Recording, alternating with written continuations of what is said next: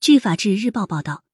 我是网红，我师弟是垫底辣孩，他一千多万粉丝，我两百八十万粉丝，航班延误了五个小时，我要求航空公司给我特殊照顾。近日，一男子因不满航班延误，亮出自己网红的身份，指责空姐质问机长名字，之后又在社交媒体上发布维权视频，引发广泛关注。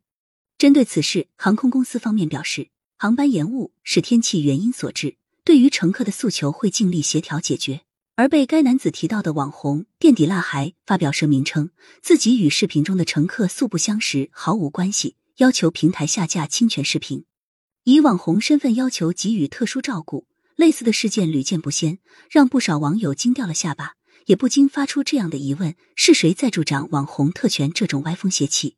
在受访专家看来，利用网红身份来进行所谓维权事件的出现，既有社交媒体普及和影响力提升的原因。也有维权意识提高、经济利益驱动和法律意识淡薄等方面的原因。社会应该关注和反思这一现象，规范网红的言行，避免产生负面影响。以维权之名谋法外特权。据上述事件的目击者介绍，当天因暴雪天气导致航班延误，当时这名男子情绪激动，要求上飞机等着，否则就投诉，还威胁要发视频曝光工作人员，让工作人员都下岗失业，并辱骂工作人员。延误航班所属航空公司工作人员证实，当天确实有航班因天气原因延误，计划十二点二十分起飞，实际起飞时间是十八点二十五分。天气导致航班延误，飞航司的原因，因此没有赔偿，但有发放餐食。航司对网红没有特殊优待，都是一视同仁。此事在社交媒体上引发热议，有网友表示，作为拥有大量粉丝的网红，更应该以身作则，遵守社会公德和法律法规。而不是利用自己的影响力来行使特权。也有网友呼吁，网络平台应加强对网红行为的监管和引导，避免类似事件再次发生。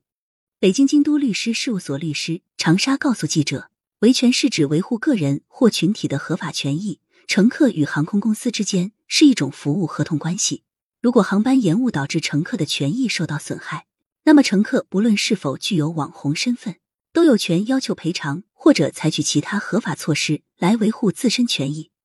维权需要遵守法律法规和道德规范，不能使用暴力、威胁等手段来解决问题。同时，维权也需要尊重他人的权利和尊严。以自己粉丝数量多来压人一头，进行威胁辱骂，显然是对他人合法权益的侵犯。长沙说，维权是每个公民的权利，但是应该以合法合理的方式进行。不能滥用权力或者侵犯他人的权益。写过娱乐法学等著作的华东师范大学立法与法治战略研究中心研究员于峰说：“网红一般指在现实或者网络生活中，因为某个事件或行为而被网民关注而走红的人。网红往往与大 V、各类知名博主等一样，具有粉丝众多、备受关注，能够通过个人社交媒体账号发布信息和快速传播信息，进而产生社会影响力的特点。”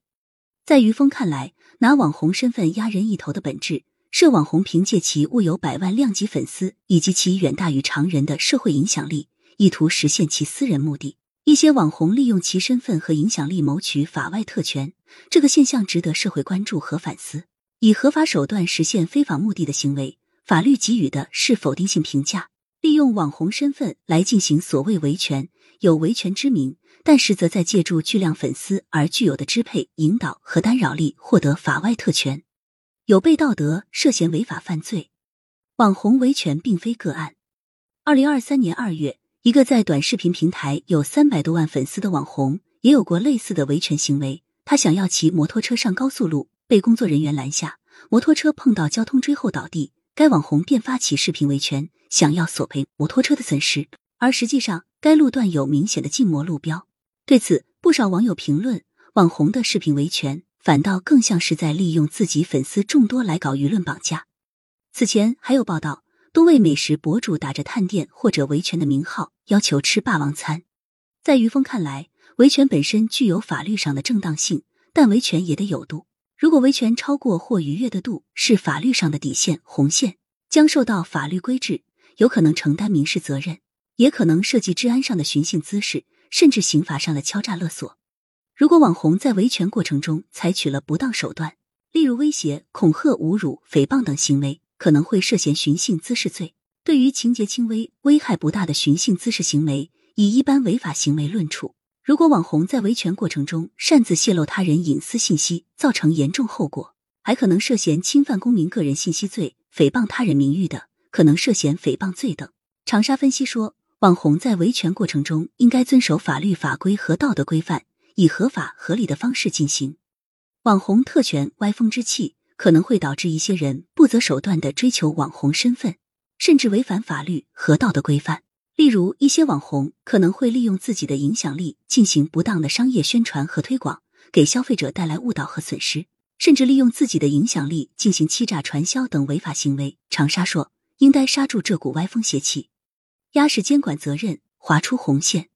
在于峰看来，一些粉丝对网红不良行为的惯宠，少数网红自身对特权的追求，对道德法律的漠视，以及部分平台对网红监管不力，助长了网红特权的歪风邪气。长沙进一步分析说，网红特权滋生的原因包括粉丝经济的影响。在网红经济环境下，网红的粉丝数量往往与他们的商业价值挂钩。一些网红试图通过特殊待遇来获得更多的关注，以谋求商业利益。一些人对网红身份的过度崇拜，认为网红就应该享有更多的特权和优待。法律和道德规范的缺失，可能导致一些网红利用法律的漏洞，试图获得更多的利益。据长期关注网红主播现象的中国人民大学新闻与社会发展研究中心研究员董晨宇介绍，近年来，不论从职业技能还是规范治理层面，网红的职业化在不断加强。很多几百万乃至上千万粉丝的网红，都是由 MCN 多频道网络公司或者签约个人工作室进行孵化的。这些团队有非常专业的运营，来帮网红进行个人形象管理和公关，但道德法律培训还需要提升。在全民皆可当主播的今天，网络主播的职业化愈发得到广泛认可，筑牢职业化制度保障，为网络主播划出红线变得尤为重要。主播已成为一个新职业，应建立行业规范和从业者道德规范。于峰说，从网络直播营销行为规范到关于加强网络秀场直播和电商直播管理的通知，再到网络主播行为规范等，近年来监管与规范自律与他律的制度不断完善。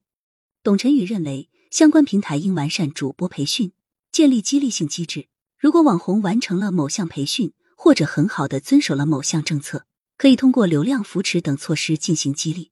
在现实生活中，部分网络自媒体营销号和网络大 V 等，为了吸引关注度和流量，制造猎奇信息，挑起网民情绪或跟风炒作热点事件，其背后有的是 MCN 公司的推波助澜，甚至是 MCN 公司一手主导和策划的。因此，依法规范 MCN 公司，强调 MCN 公司对网红行为的监管与引导非常有必要。于峰说，于峰认为，作为网红发声的网络平台，是网红影响力得以形成、传播和扩散的重要渠道。网络平台可以通过将粉丝评价、监管部门调查、处罚信息等记录在网红的诚信评价体系中，将严重违反法律法规、公众人物道德要求和污染环境的网红列入黑名单。来加强对网红行为监管和引导。